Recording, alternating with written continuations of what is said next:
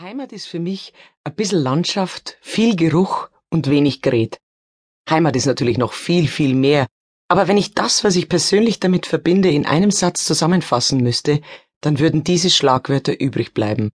Ein bisschen Landschaft, viel Geruch bzw. Gerüche und wenig gesprochene Worte. Die Landschaft ist natürlich schon ein ganz wesentlicher Teil des Heimatgefühls. Aber wenn man vom Bauernhof stammt, dann schaut man sich nicht ständig die Landschaft an. Der Regisseur Franz Xaver Bogner hat einmal zu mir gesagt, der Bauer schaut sich die Landschaft um ihn herum nicht an, der Bauer ist die Landschaft.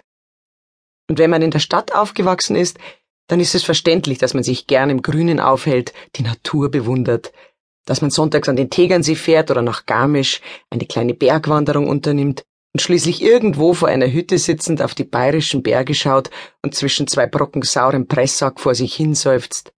Mei, ist schon schön, unser Bayern, gell? Aber als wir Kinder klein waren, ist mein Vater mit uns selten ins Grüne gefahren, weil wozu soll man sich in den wenigen Stunden zwischen Mittagessen und dem Zeitpunkt, wenn man wieder zur Stallarbeit daheim sein muss, ausgerechnet das anschauen, was man sechs Tage die Woche sowieso vor der Nase hat. Deshalb fuhr mein Vater mit uns regelmäßig in die Stadt, oder vielmehr durch die Stadt. Nach der Nachspeise, sonntags gab es nämlich immer eine Ananasquark oder eine Schwarzwälder Kirschcreme, hat er uns drei Kinder und die Mama in seinen distelgrünen 190er Mercedes Einspritzer geschlichtet und uns kreuz und quer durch München geschaukelt, ohne auch nur einmal anzuhalten. Und wir Kinder starrten mit offenen Mündern auf die Sehenswürdigkeiten dieser großen, großen Stadt mit den vielen, vielen Menschen, die alle Fahrrad fuhren. Bei uns auf dem Land fuhren nur alte Weiber mit Kopftüchern und Kinder mit dem Radl. Die Erwachsenen waren entweder mit landwirtschaftlichen Gefährten oder mit dem Auto unterwegs. Auf ein Dorffest oder in den Biergarten, da fuhr man schon mal mit dem Radl hin.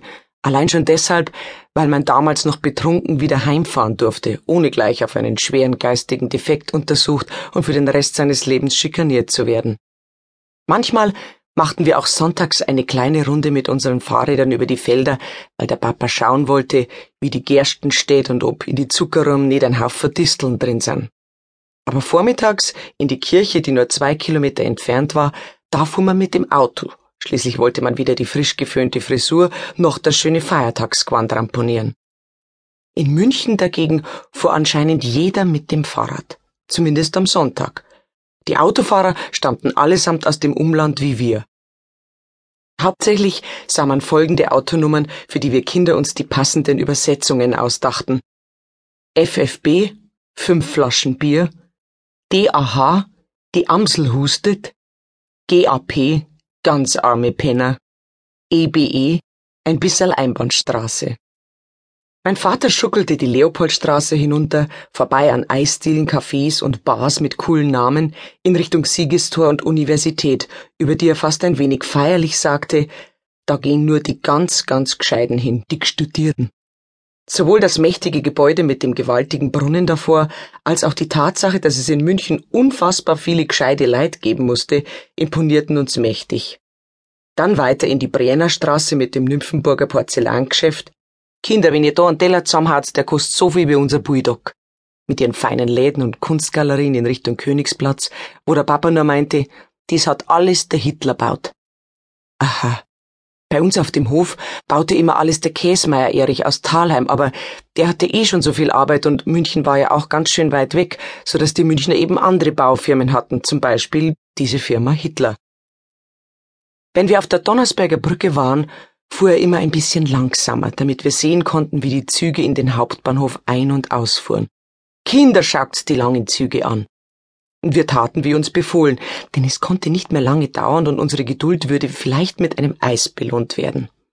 Wenn wir die Maximilianstraße mit ihren Luxusgeschäften fast im Schritttempo entlang krochen und dabei ständig von den Taxlern angehupt wurden, wovon sich mein Vater überhaupt nicht aus der Ruhe bringen ließ, damit wir besser in die Schaufenster der edlen Geschäfte schauen konnten, dann meinte der Papa nur, dies ist nur was für die ganz Noblen, so wie die Oper vorn, dies ist nur was für feine Leid.